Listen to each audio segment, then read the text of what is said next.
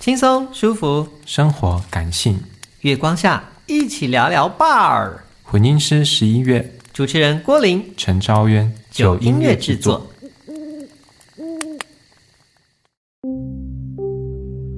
欢迎收听《月光聊聊 Bar》，我是昭渊，我是郭林。嗯，我们《月光聊聊 Bar》从开播至今，已经邀请了很多创作者来到节目上，嗯、包含诗人，包含吉他手，对，音乐创作者，还有摄影家，对，所以其实都是做创作的人嘛。对，没错。可是我们发现，呃，其实，在跟他们聊天的过程中，虽然有碰触和提及到创作的一些面向，可是比较少深入讨论某一个作品。因为通常我们是研究创作者本身，嗯，对，所以，我们今天这一集是算没有来宾，特别的一集，我们要安插一个新的单元，叫做聊聊书 bar，聊聊书 bar，一定要这样卷呢？对啊，因为我们是月光聊聊 bar 嘛，是 B A R，聊聊书 bar，大家应该已经知道我们这个谐音梗了吧？这个 bar 就是很无聊，就台湾人很爱的谐音。对啊，所以，我们今天主要就是会聊嗯。作品本身，嗯，嗯，然后今天我们会各自带来一份一个一本自己喜欢的作品，哎，应该不是不一定是喜欢啊，就是可能想要分享的一本，对，想要分享，刚好在你的最近的状呃，刚好比较有呃影响到的一本书吧，嗯嗯嗯。然后我们今天有个小小的游戏规则，就是我们时至今日，哎，不能这样讲。此时此刻都还不知道对方今天带的那本书是什么，对，所以我们会等一下会稍微用一些关键字，让对方先对对方的书有一点点想象。我刚你那句我还要想一下，对啊，没错，就是我们让对方来猜一下彼此的是带哪一个类型的书，对啊，就大概有猜到就好嘛，不用完全把那个书名讲出来吧，全部讲出来也太厉害了，太难了吧？对啊，好，好，那就你先吗？我先好，嗯，呃，我这一本书它的出版已经过了一段时间，然后我今天来之前我查了一下，好像是已经绝版了。所以就是今天大家如果听完对这本书有兴趣的话，嗯，可能要花点心力才找得到这本书。嗯哼，那如果说给这本书三个关键字的话，我会说它是热血，嗯，然后孤独，然后它是一本跟创作有关的书。哇，你这个太难了，是不是给的太大了？题目因为我想说未未听先猜下雨哦，不行，那那太好猜了吧？对啊，所以其实不是诗集吗？不是诗集，哎，你可以这样子问吗？我们不是像海龟汤一样的方式，哦，好，不是诗集。好，你可以再问三个问题。好，它是本土的书吗？不是，所以是外国的。外国的书，然后已经绝版了，嗯，然后已经出了一阵时间，然后又，你第三个是什么？忙水母脑，热血孤独创作，热血孤独创作，热血孤独创作，版本龙一相关的，哦，有一点点接近，但答案错。嗯，可是你你那方向是对的，嗯，好，那那这本书大概就给大家这个模模糊糊的概念，我们等下会仔细介绍这本书。嗯、那换你分享一下你你今天带的书的，我今天带的书，好，它是它很厚，它是厚，这不是关键字了，但它是蛮厚的一本书，然后它是精装的，嗯，然后也是近期才出，嗯，它的三个关键字的话，第一个是。邻国的文化，嗯嗯嗯。第二个是，它是有点像百科集锦这样子的东西。百科集锦，嗯，好。第三个是跟我的工作高度相关。工作高度是几公分？好，但我想想，你说第一个是什么？邻国，邻国的文化，我们邻国有很多啊。泰国也是啊，泰国也是，那这绝对是个误导。哎，对，好，然后它有点像是百科集锦，就是它是大全，所以应该是一个某个领域的资，就是总整理吧。是，嗯，第三个是跟我的 大概一百八十三，没有啦，跟我的工作非常相关。嗯，所以可能是大家知道我的工作是什么吗？难记，你要不要介绍一下你的工作？所以应该我猜是跟可能电影相关的吧，电影相关，哦、然后可能分析某一类别的电影或某一时期的电影的书，哦，非常非常接近。OK，, okay. 非常接近。好，那我们要来公布答案。好啊，OK。嗯，我拿一下书。好。呃，我今天想要分享的这本书叫做《蝉世代》，就是夏天的蝉。哦、对，然后这本书它是户田成二这个这个，确定成二还是成一？我刚刚看，哦，是成二。户田成二的这个插画家，他是这个是一本插画，呃，他是漫画，他是他是在连载在一个音乐杂志上的漫画，嗯，然后这个短片连载了六年，那他主要就是。因为他是音乐杂志嘛，所以他讲的就是这些音乐人他们一些创作的背后故事。所以这些音乐人是这些这个漫画角色，它是固定的角色，只是延续延续这样。没有没有，它每一篇都是单独独立的。嗯、然后因为这本书它叫《禅世代》嘛，然后它书腰上有一个呃，它的“蝉世代”的“蝉”是哪一个“蝉”？就是夏天的“蝉”的“蝉”。嗯、然后它有一个很打动打动人的一个文案，叫做“一鸣惊人之前，我们都在土里”。嗯，在土地里，跟蝉一样。对啊，蝉就是这样子，要蛰伏很久很久才会破土，羽化成虫。嗯。然后这本书它的结构上，它就是因为是漫画嘛，然后它大概就是一个跨页，左右两面就会讲完一个故事。嗯哼，所以呃，哦，都很短呢。对对对，这本书，哎，我没有算，可能六年应该有个六六十则嘛，啊，我不太确定，但就是。嗯很短，可是其实每一篇都在讲创作的事情。嗯，那虽然是音乐杂志，它也不仅限于音乐相关的创作。嗯，比如说里面有漫画家，嗯，他在辛苦创作漫画的过程，嗯，那或者是说他曾经有呃组团的梦想、写作的梦想，或是怎么样的各种你曾经想要完成梦想，但是你的梦想和现实之间产生哪样的拉扯，这样子，嗯，对。然后他是用漫画的方式来交代，然后就是左右两页就讲完了一个故事。对，因为他这样子看起来，我这样摸起来是薄薄的，没错。然后它的封面就是一个黑影的剪影，然后上面有很多不同的创作的符号。嗯，可能是什么演唱会的宣传单的部分。嗯嗯，所以它有一点点次文化的味道。嗯，对啊，然后。嗯，刚刚说这本书的关键词就是热血、孤独和创作嘛。其实，对，就是大家，嗯，可能都有喜欢过什么样的作品吧。嗯，那当你喜欢一个作品，开始萌生出想要创作的念头的时候，嗯，因为你有一个目标在前面，你可能会开始追逐那个目标。那在追逐的过程中，其实那是一个很大的训练、锻炼、挑战。对，对，你要跟自己挑战，挑战的除了自己的才华到底够不够格之外，嗯，还要挑战所谓的孤独。对对，然后如何和孤独共处，甚至战胜孤独。嗯，但有时候可能也不用到战胜孤独啊，就是如何消化这个孤独给你的力量，这样。嗯因为你不晓得哪一天才有办法破土而出嘛。对啊，对。然后，所以你刚刚说你猜的是坂本龙一的书嘛？嗯、其实就蛮接近的，是也是跟是呃创作音乐创作人有关的书。嗯嗯，哇，我觉得这本，然后现在已经绝版了，所以其实也买不到了。现在已经绝版，我看一下它的出版日期，它出版日期是二零一四年的八月。快要十年前了，嗯，对啊，然后我现在看都还是很感动，嗯，等一下我们可以细聊里面的几篇我特别有感觉的内容，嗯，对，好，好吧，那你今天带的书是？好，我今天带的书呢，叫做是日本经典动画指南，日本经典动画指南，没错，它是一本最近才出的，是黑体文化出的一本书，嗯嗯，那它是来自外国的两个。那个嗯、Podcast 的创作者，那他们其实也是策展者，那以及以及各种艺术创作家。那他们两个人呢，就是因为对日本的动画非常的有兴趣，所以就去搜集以及做田野调查。哎，所以作者是日本人吗？不是，作者是两个，不知道是美国人还是英国人，反正就是外国名字，嗯、不是日本人，对不对？不是。然后他们去搜集这些。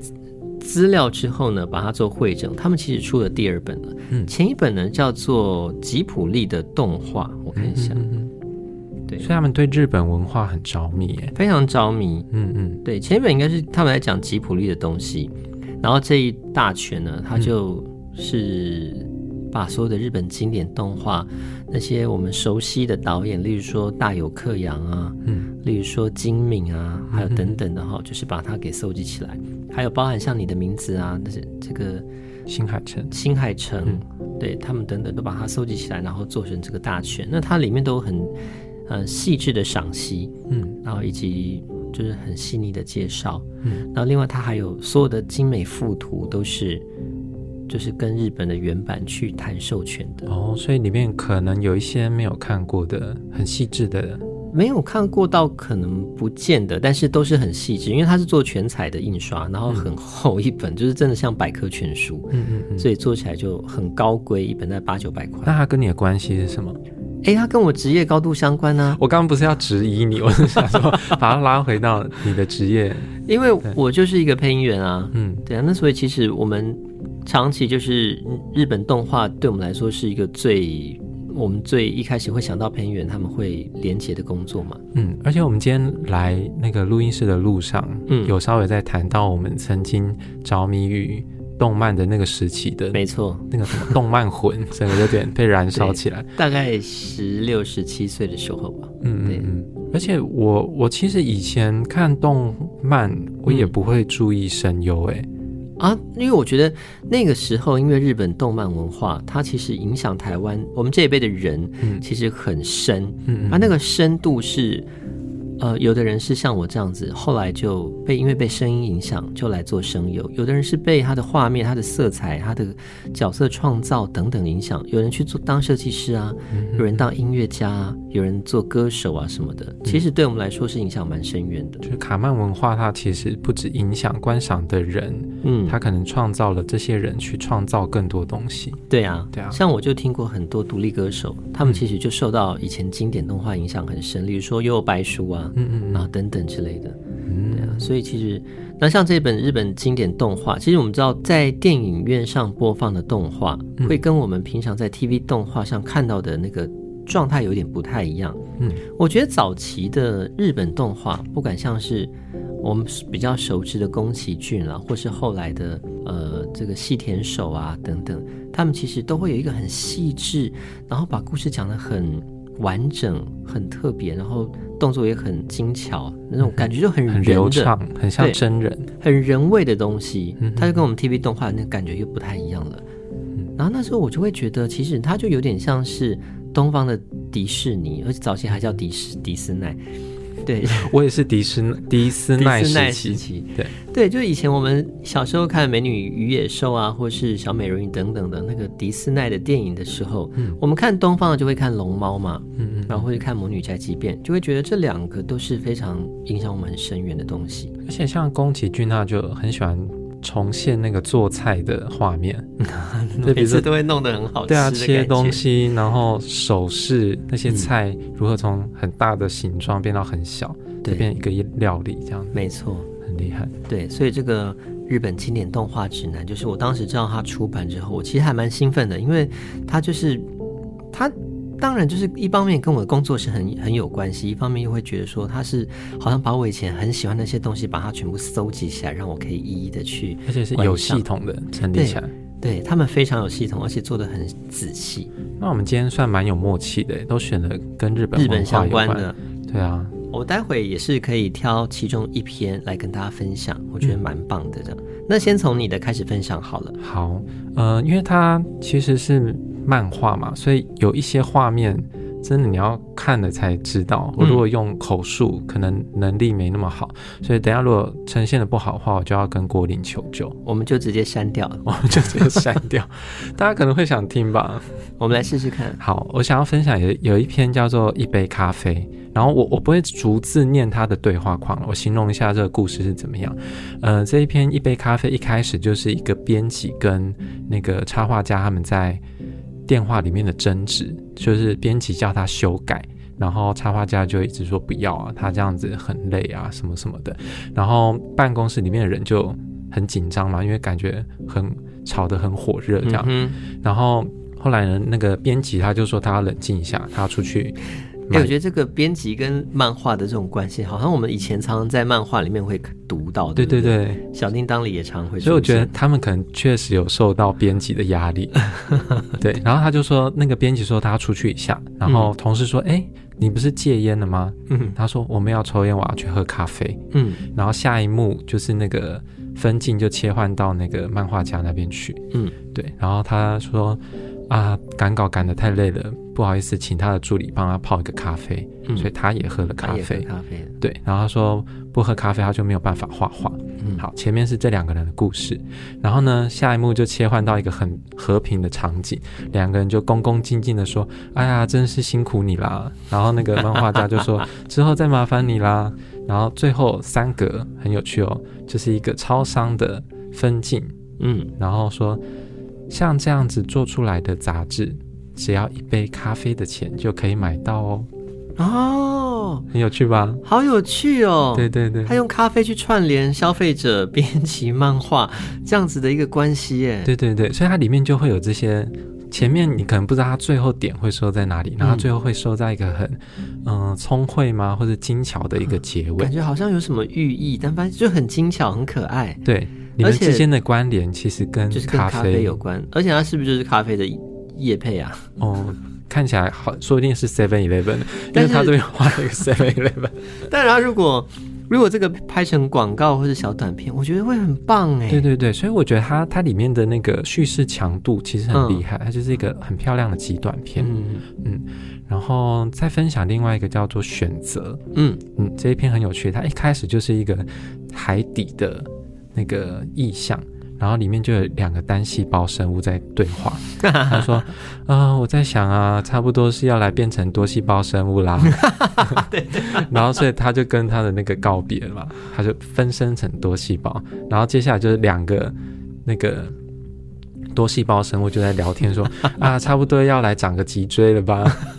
所以他就变成脊椎生物，就类似这样子。然后就开始从单细胞，然后变成多细胞，变成脊椎生物。然后他说。啊，我还是决定要到陆地上去了。嗯，然后到了陆地上之后，那个恐龙看到那个在天空飞的鸟，就问说：“天空是怎么样？”然后那个天空上的鸟还跟他说：“还好啊。” 对，然后反正他就是有这些人类演化的过程，然后一直到那个野人出现。嗯，然后下一幕就是一个那个插画家、漫画家在画画的场景，然后就说：“哦，他选择到东京当漫画家。”嗯，所以说，虽然说他平常还是在打工，可是晚上就是在赶稿，嗯、对。然后另外又切到一个场景，说他的朋友，呃，今天有一个表演在 Live House 表演，嗯、所以请他这个选择当漫画家的朋友一起去看他表演。嗯，好，所以你看这些全部通通都是选择。嗯，所以他有趣的是，他把一个人你。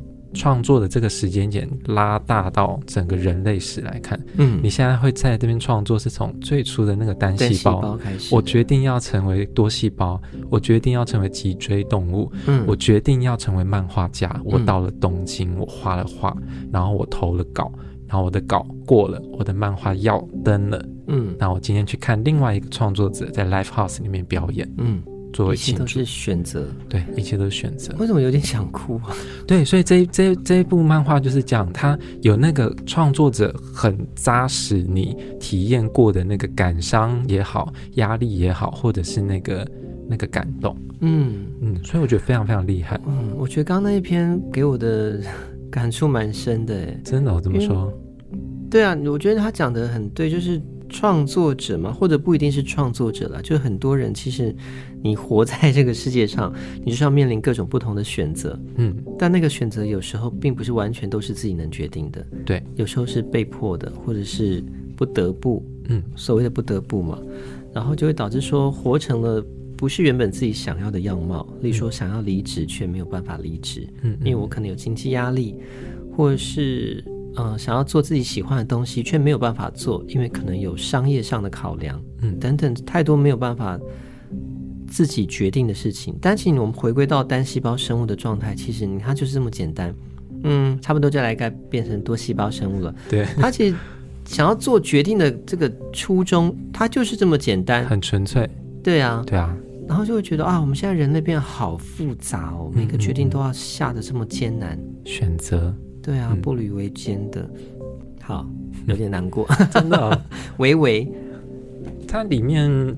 对啦，也是有很热血的故事，嗯，可是确实里面会有那种微微心酸的故事，也是蛮多的，让你看到最后心好像会被扎了一下。但是当然，就是你看完之后，可能自己也是要懂得调试啊。如果像我刚刚那样很心酸，就会发现说，好，那我知道了，我从现在开始我做创作啊，我不要再受到他人的左右，我就要当个单细胞生物，对的一样的决定。对啊。不是耍废哈，不是躺在戏那个沙发上变成就是很率直的做决定，对对，很率直的单纯。我现在暂时找不到，但它有一篇叫做《魔王》的，嗯、也蛮有趣。就是有一个呃，他他叙述是以一个学生的角度做叙述。嗯、他说，我们音乐课来了一个新老师，个子小小的，长得很可爱，但他讲话的声音非常高，这样子。然后所以就是大家班上的同学都故意。嘲笑他这个声音高，嗯，故意讲老师好，就故意音调都飙得很高。以前我们小时候也会这样。对对对，然后这个音乐老师就是就是被学生逗得有一点生气嘛，但因为他个子小小的很可爱，她是女生，女生，然后气不起来。然后有一天，这个音乐老师就带大家音乐鉴赏了舒伯特的《魔王》这一首钢琴曲。然后，因为它是一个就是呃很激烈的曲子，嗯、所以他就跟同学说：“哎，你们觉得如何啊？”然后同学可能没有特别反应，他就说：“那我稍微稍微来弹奏一下吧。”嗯，然后结果接下来就是几个没有对话的画面，嗯、是那个看起来个子小小的老师坐在钢琴前，整整个人好像变了一个人一样，嗯，然后洋洋洒洒的在键盘上弹奏出那些旋律，嗯，然后。那个学生的视角就写说：“我无法忘记当时老师的表情。”然后在那一年过后，这个音乐老师就辞职了，因为他说他想要再挑战看看自己能不能靠钢琴过活。鸡皮疙瘩，是不是很棒？我鸡皮疙瘩都起来了，而且我我刚刚你在讲说那几个老师在弹琴的样子，我仿佛可以感受到他身上出现一个魔王的，对对对，不动明王像的感觉。嗯，哇，对啊。然后所以说他最后的三个说，从此以后，每当我心灰意冷、想要放弃的时候，我就会一个人到音乐教室去，然后想想看，这样真的好吗？那个魔王的声音仿佛在我耳边悄悄提醒着我。哦，嗯，很有感呢，这样很有趣吧？希望大家去找来看看。嗯、这是呃脸谱出版的，嗯，脸谱后来出了一系列，就是漫画，都蛮不错的。嗯嗯，禅世代。那这个禅世代其实就是也在讲说，我们这个世代其实是很多创作者就前仆后继的出来嘛。对。那因为竞争者变多了，嗯，老例说像我们现在写诗的人也多，然后做音乐的门槛好像也变低了，因为技术上的突飞猛进，所以大家都开始努力的创作音乐。嗯。可是你被看到的机会就变少了。对，因为大家都在曝光。对，没错。就像我们刚刚比较早刚才提到的那个。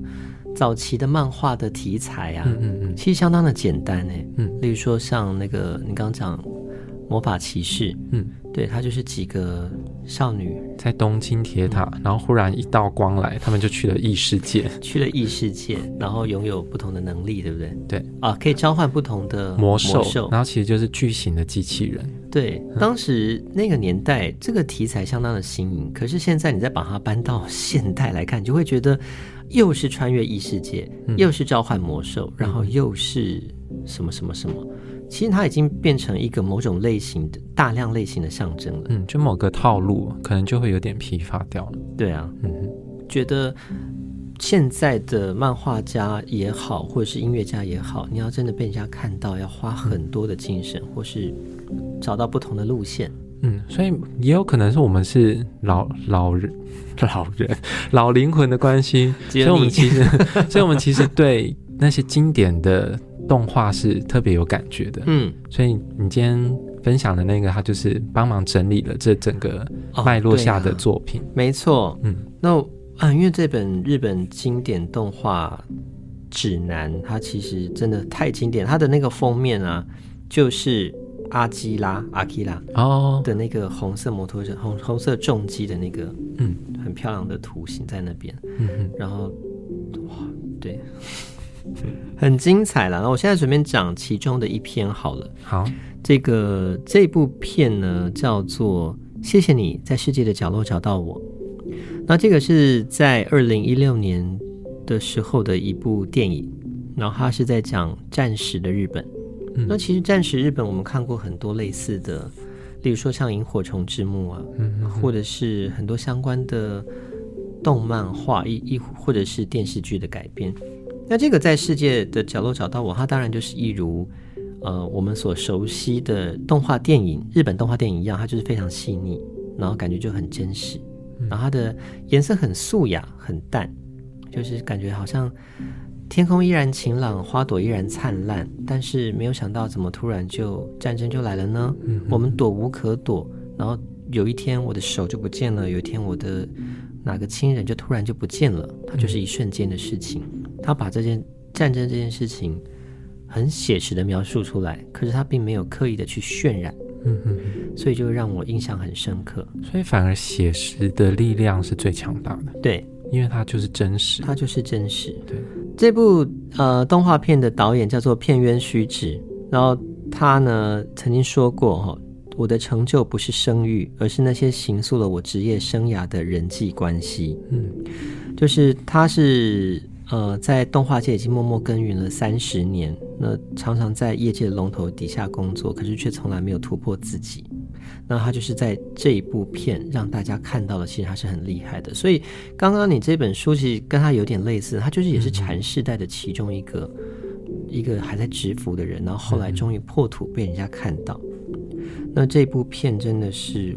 我相当喜欢啦，嗯嗯，就是如果大家对战后日本，然后描述比较写实的东西，然后呃很淡很轻盈，然后不会让人家觉得说很过于血腥到让你无法直视的话，我觉得这部片是可以看的。所以这本书除了呃有这些作品的介绍以外，其实有很多这些人的背后的故事，嗯、对不对？对，他会访访谈到导演，然后也会做、嗯、呃。片中的这个片子的解析，嗯，就他们是很认真在做这件事情，而且因为他的每一个图片都有经过授权，所以我就觉得真的是蛮买回来收藏都还蛮值得的。嗯嗯嗯，不只是资料包，它可能还有一些嗯更多的花絮，可以让你更了解你喜欢的作品。对，对，因为日本动画真的是风靡世界很久，哎，现在也都还是啊，现在都还是啊。动说讲到动画的话，我会想到日本。你想那个杀人小孩，他每年都会出一部动画片。杀人小孩 叫柯南，哦、史上最倒霉男孩，应该不是他倒霉吧？是他周围的人倒霉。他，是死神的代表吗？他前一阵子不是在 Netflix 上面有播有一个他的好像衍生的片，还是怎样？就是那个米花市。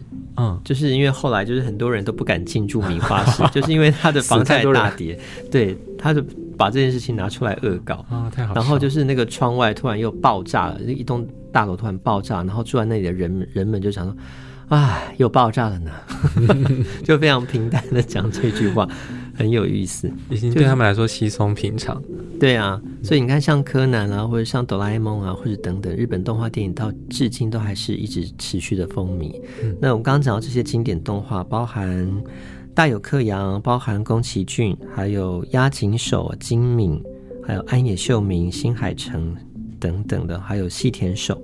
总共三十位导演，然后三十部经典动画。嗯嗯嗯，我觉得他们这个经这个日本动画电影，对我来说印象比较深刻的，跟我的职业有连结的，这就是在配音的部分。嗯，他们跟 TV 动画不太一样的是，这些呃我们想象中的比较熟悉的动画导演，他们很少使用我们想象中很纯粹的声优。嗯，怎么说？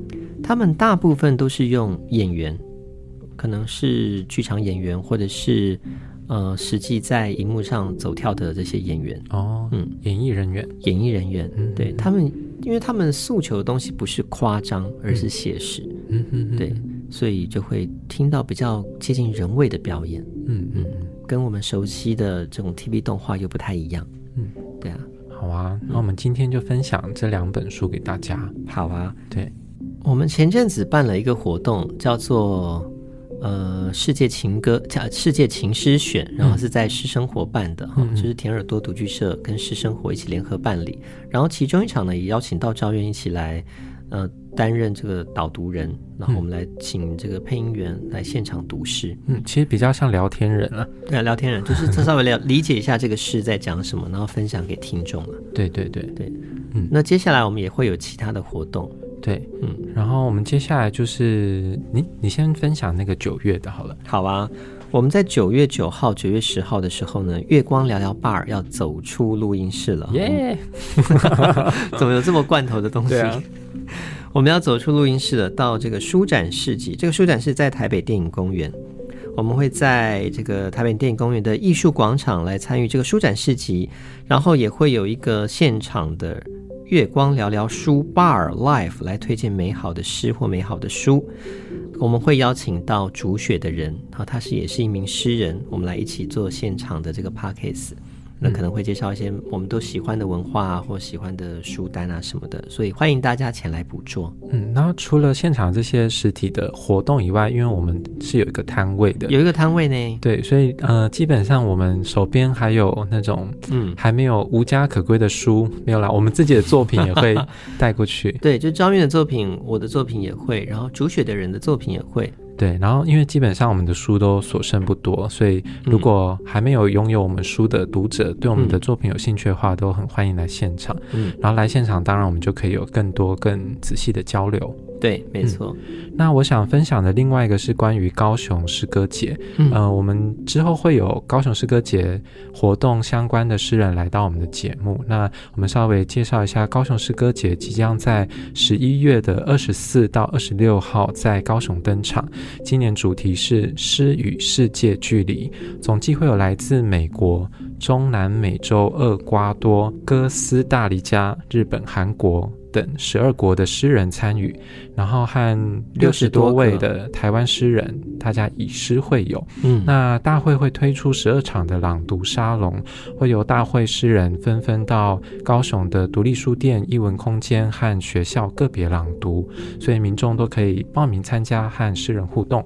所以到时候呢，大家也可以到这个高雄诗歌节来捕捉我们。所以我们之后就会在这边等着大家来，嗯、所以希望大家可以来。对，首先就九月十九号、九月十号啦，哈，赶快到这个电影公园来捕捉我们啦。然后相关资讯我们也会放在我们的社群，嗯，所以大家请持续追踪我们的社群。是的，好，那我们今天节目就到这边，谢谢大家喽，下次见，拜拜。拜拜。